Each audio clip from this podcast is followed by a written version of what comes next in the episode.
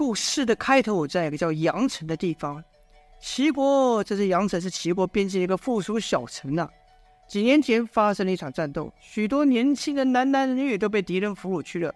由于此时国家大部分都处于地广人稀的状态，所以即便发生战争，非必要是不杀害百姓的，因为俘虏啊是相当重要的战利品。有一段时间呢、这个阳城啊可说是一个死城，连一个狗都没有。战争对这个时代的任何国家、城市、百姓，就像家常便饭一样。战争结束后几个月，从其他城镇呢调来一批新的居民，阳城呢才慢慢恢复了生机。街道上的店铺重新开张，房舍上又飘起了炊烟，人民试图在这里重新开始新生活。这时，就听街大街上的一旁有一个掌柜正在苦苦哀求当差的说道。差爷，我真不是故意的，您通融一下吧，很快我就把东西清走了，保证不会耽搁谁。您就高抬贵手吧，这货都是我从远方辛辛苦苦运来的。那个当差的说：“哎，掌柜的，话不是这么说。你想，你这样，别人也这样，大家都认为不怎么样，而后大家都像你这样随便放，那我这街道不就乱套了吗？哎，这样我也是职责所在啊。”掌柜的说：“可现在还早，不是还没人吗？”当差的说：“哎，话不是这么说的嘛，掌柜的。”掌柜的说：“是是是，大人说的是，我我我保证立刻清走，保证不碍事。”当差的说：“哎，这掌柜的怎么就听不懂人话呢？要等你碍到事了，我不挨骂吗？你是在给我找麻烦吗？”掌柜的瞧，这当差的说了老半天也没有其他动作，哎，也不，也不，也也不替他的东西，不也不叫他清走东西，神情呢也嬉皮笑脸的，可又一直缠着自己，眼睛呢一直看着自己手中的宝物。掌柜的心想，嗯，看来这差爷是想讨些什么，便拿出宝物哀求道：“不然这样啊，大人你看，这次通融通融吧。”正当掌柜要把他的珠宝递给那个当差时，正此时有一群人从旁经过。这群人是从各地招来修补城墙的工匠。走在队伍最前面的是一个老者，身形瘦弱，看服装也是个当差的。当其他人都无视这当差纠缠老百姓这一幕时，那老者走过去了。他不顾同行的小张啊，呼救道：“哎，童老，你干嘛？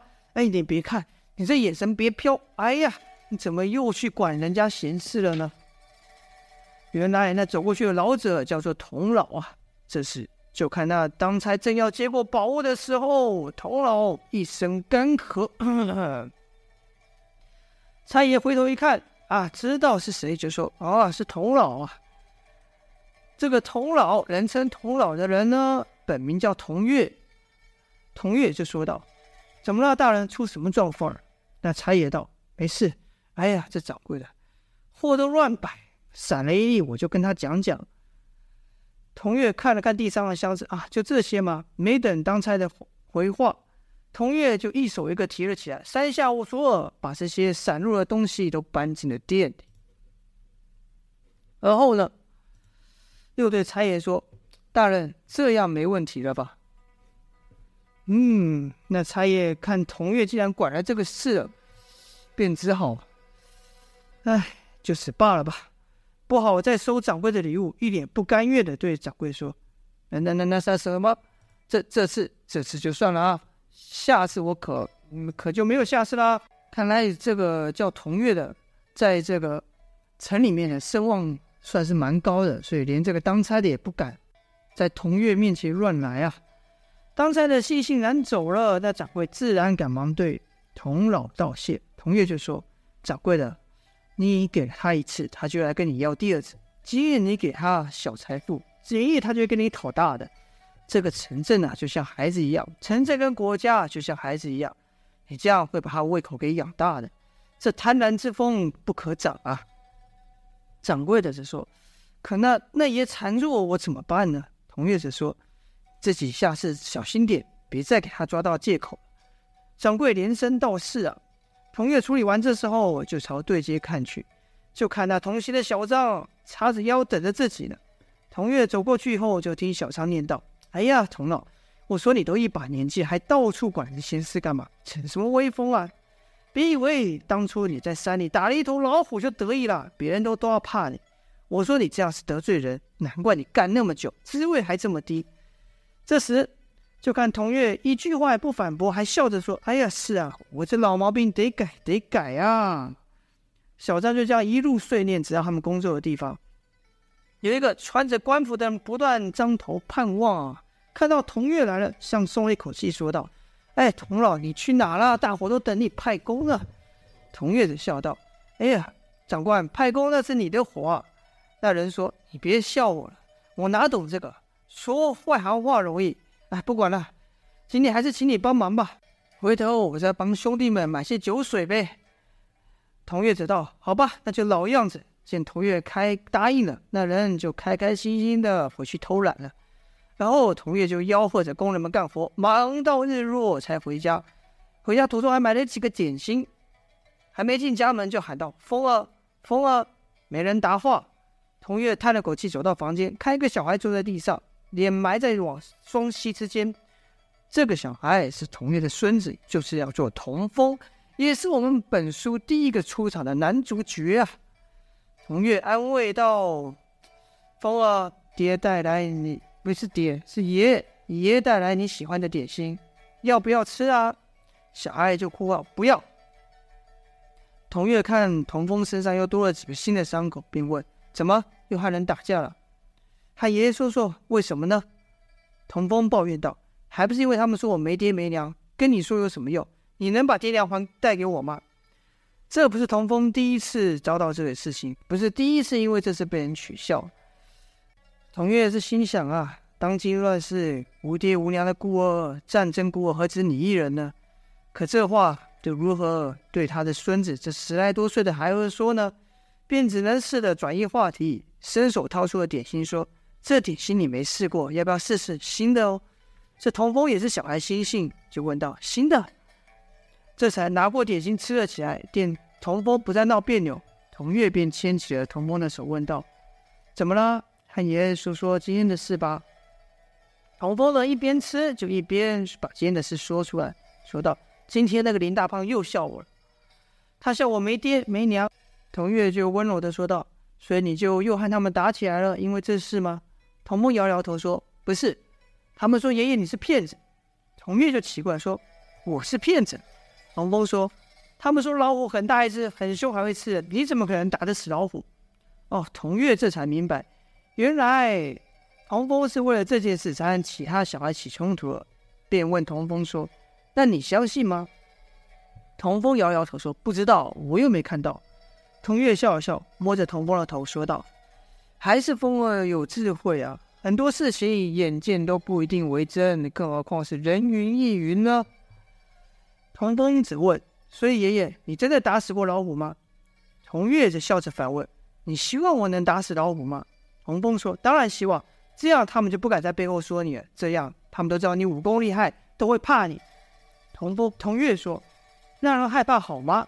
童风说：“好啊，那表示我厉害啊。”童月则对童风说：“真正厉害的人是不会让人害怕的，他有能力保护别人，是会受到大家喜欢的。”童风哪懂得这些大道理了，只说道：“今天我可就看到一个人好厉害，他会打拳，跳得好高，还会使枪。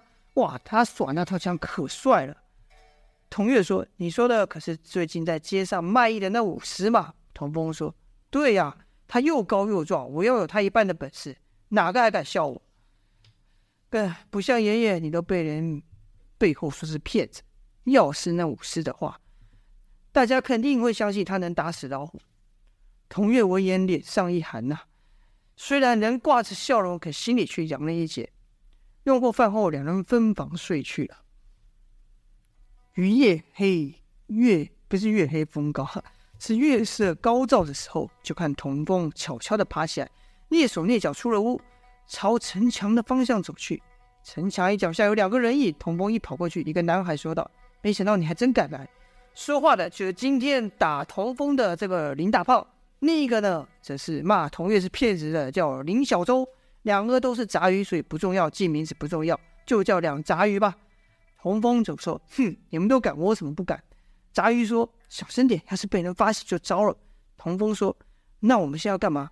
杂鱼说：“当然是出城打老虎啊。”童风则问道：“城外真的有老虎吗？老虎长怎样？”